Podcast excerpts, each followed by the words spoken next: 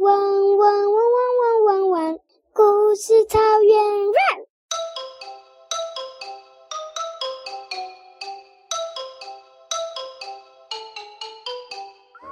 山中有一朵花跟一片一丛草，他们在吵架，谁比较好？花一直炫耀自己很美，草却什么都无法说。有一天，主人来除草的，但先除到了那丛草。花说：“你看，我赢了，我比较慢离开。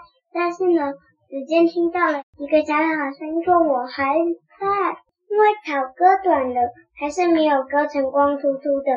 但是呢，除草机一碰到花，花就被割掉了。’花心里想：真是的，早知道就不要跟草炫耀了，就不会发生这种事了。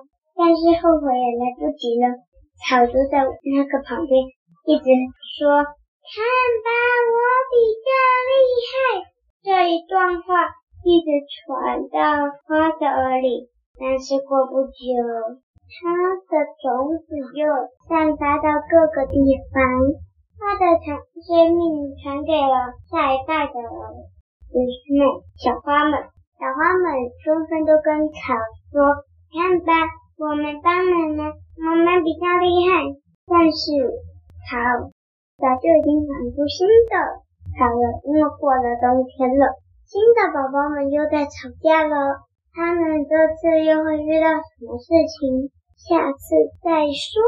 结束。